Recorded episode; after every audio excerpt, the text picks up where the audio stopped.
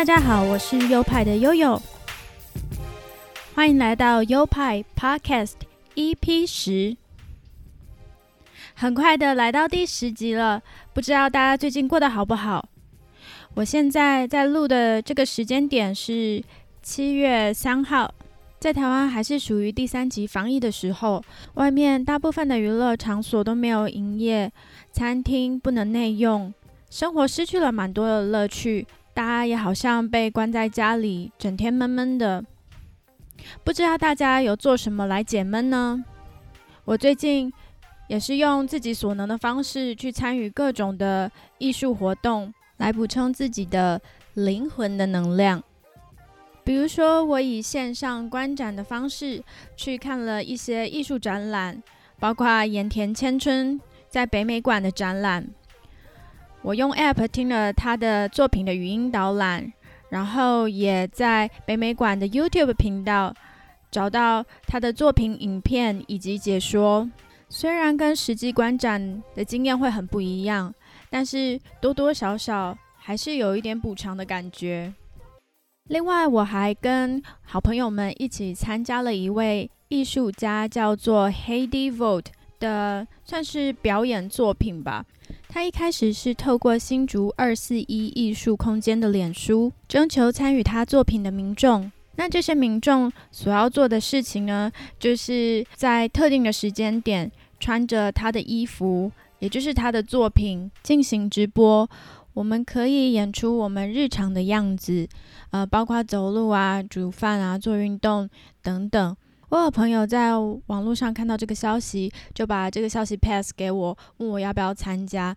那我觉得这个活动很有趣，然后我看了他的作品论述，我觉得也是很感动的，因为他提供的衣服虽然不太像平常我们可以穿出门的衣服，他的衣服呃很华丽，很像舞台上的表演的衣服，呃有一些像是。小丑的风格啊，或者是五颜六色的拼接，它其实在很多地方都举行了这样子的巡回展演，然后邀请当地的民众参与。他觉得透过世界上不同地区的民众穿着他的衣服，他的作品，好像就是把他的身体做一个延伸，延伸到世界各地去。那我觉得这样的 idea 很有意思啊，所以我就也拉着朋友一起去报名。报名了以后，主办单位就寄给我们嗯几页的行录，这行录就是他的作品、他的服装。然后我看那些服装，就觉得哇，就是很眼花缭乱。然后那那些服装真的是设计的很活泼，然后也有点逗趣。呃，会觉得如果自己一个人穿着那样的衣服，会蛮不好意思走在街上的。不过如果有朋友陪，有同伴陪的话，我就觉得那那就 OK。然后他要我们就从那个行路挑出喜欢的三件衣服，他再择期的寄给我们。但是不知道是中间出了什么错，他寄来的都不是我挑的。但是我穿起来也蛮合身的，所以我就觉得，嗯，那也没有关系，我就穿着了。那那一件衣服其实就是呃，有点像泳衣外穿的感觉，然后搭配两只脚不同颜色的裤袜。好，那就是要我们穿着那样的衣服进行直播。那直播它是用很自由的形式，比如说你可以在室内，也可以在室外。但是我觉得在室内真的很无聊，而且我的房间真的空间太小了，不太能做什么事，拍起来也不够好看。于是我就跟我的伙伴一起商量说，那我们就嗯直播我们走到外面的过程。但是他提议说，就是。走用走的，他觉得步调很缓慢，然后会被一堆人侧目，他觉得很有压力，所以他就希望可以说我们用骑摩托车到户外去找其他伙伴这样的方式，所以我们就呃骑着摩托车，我坐在后座，然后拿着直播的器具，我们就是一边身着奇装异服，然后一边骑着车一边直播，呃，到了另外一个地点去找。呃，其他的伙伴，那其他伙伴也是参与这个演出的人，然后我们就等于四个人奇装异服的，在一个滑板公园那边进行演出。呃，这是一个非常有趣的经验，我觉得很开心，就是可以在这样的疫情时间找到这么有趣的事情来做。那整个直播都有录影下来，还有之后主办单位会再跟我们这些参与者个别约时间拍照。不管是录像的记录也好，还是这个平面的摄影，都会在未来的新竹二四一艺术空间展出。那详细的时间我会再跟大家宣传。这就是最近呃参与过的一些有趣的事情，跟大家分享。好的，接着进入正题，来进入我们悠悠白书的单元。悠悠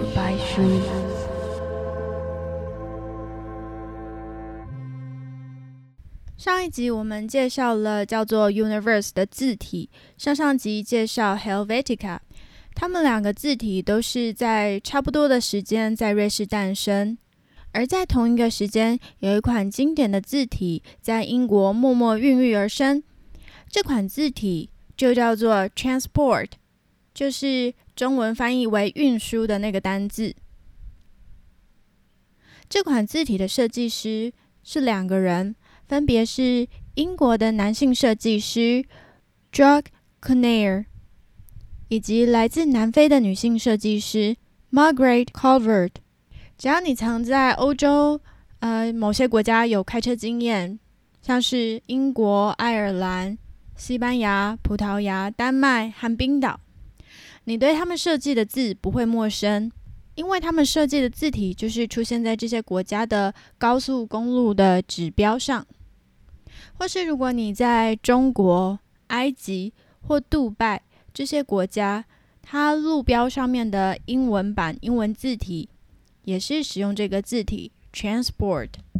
Margaret Covered 生于一九三六年的南非，青少年时期他搬到了英国。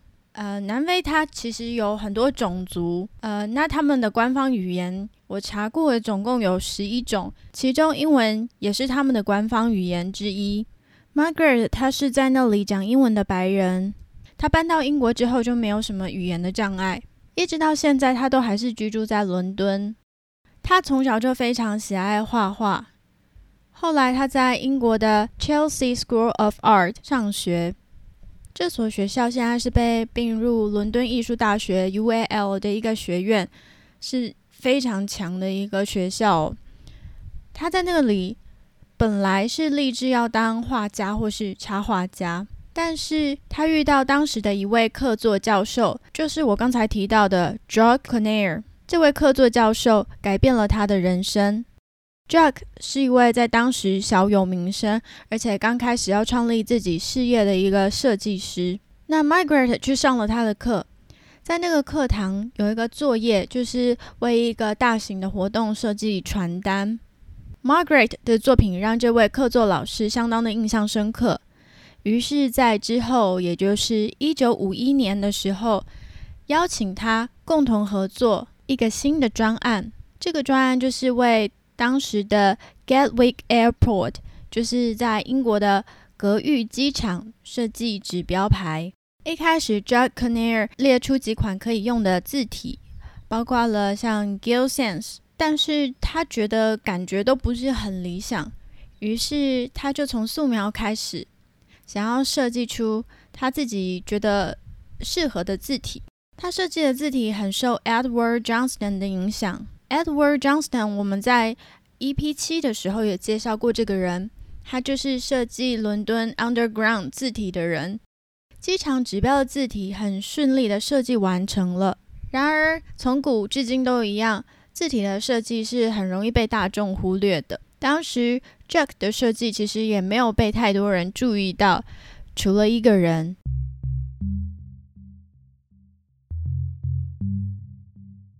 当时，一间叫 P&O Orient 海运公司的董事长 Colin Anderson 注意到了 Canair 的设计，并邀请他为搭乘他们公司邮轮的乘客设计行李吊牌。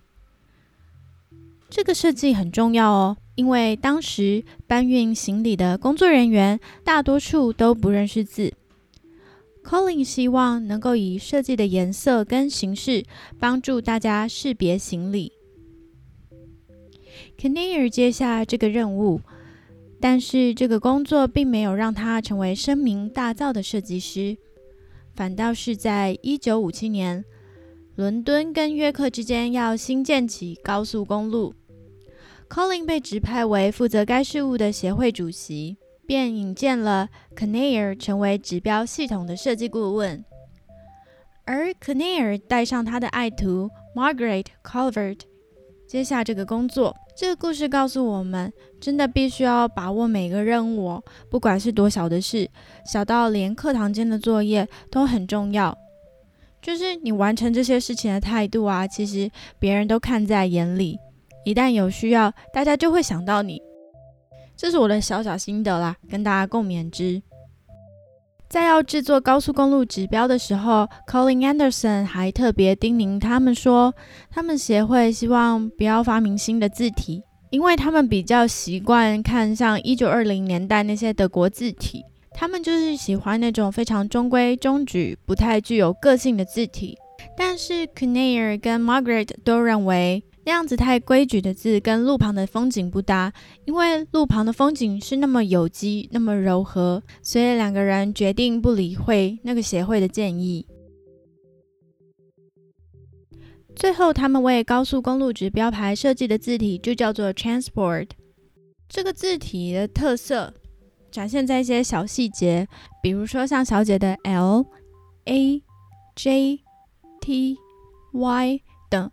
最后一笔都有一个像被切掉的小勾勾，这个小小的勾起是为了让驾驶能够迅速的辨认出这个字母。而且他们还发现了一件事，那就是指标上的字啊，如果是大写跟小写结合的时候，反而比全部都是大写还更容易辨认。在这个设计的过程中，他们跟 Road Research Laboratory，就是道路研究实验室，以及英国的交通部开过无数次的会。其中，Margaret 也提到啊，如果天气许可的时候，他们通常会拿着自己制作的模型到户外去试摆摆看，从一定的距离来看，看那些字是否会在一片树干间跳脱出来，因为路旁的景色都是树林嘛。在字距的考量上，他们也测试出最佳的距离，让驾驶可以远远的看到，并且及时做出反应。所以他们设计的字字距都偏大。Margaret 受访时强调，他们的设计不是让驾驶看到每个字母，而是在远处能够一眼认出那个单字。所以这款字体说实在的，是不适合近看的。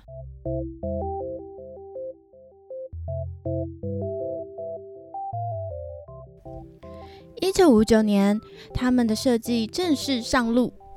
路牌的设计说实在的很成功，导致看到的人没有人会再看他第二眼。这听起来蛮幽默的，就代表说他们的字很清楚，所以其实只要瞄一眼就可以马上得到那个讯息。然而人红是非多。新的指示牌上路不久，就有一位老设计师叫做 David Kindersley，他是一个颇有资历的设计师，也为英国一些地区设计过路牌。他投书到 The Times，指出这个设计的缺点。他不仅仅针对字母跟字母间彼此的距离太分开了，还对这两个突然空降的新设计师感到不满，因此掀起了设计圈现代对抗古典的战争。David Kindersley 是 Eric Gill 的学生，Eric Gill 就是我们在 EP 二提到的那个变态的设计师。David 跟他学习书艺、石刻，他信仰古典的美学，还有传统的字间距。他喜欢衬线体，因为衬线体就是他在做石刻所使用的字体。他讨厌瑞士风格这样太简练的字。而瑞士风格就是他那个年代，一九五零年代所流行的风格。因为掀起了这场战争，所以他们就举办了一场正式的决斗。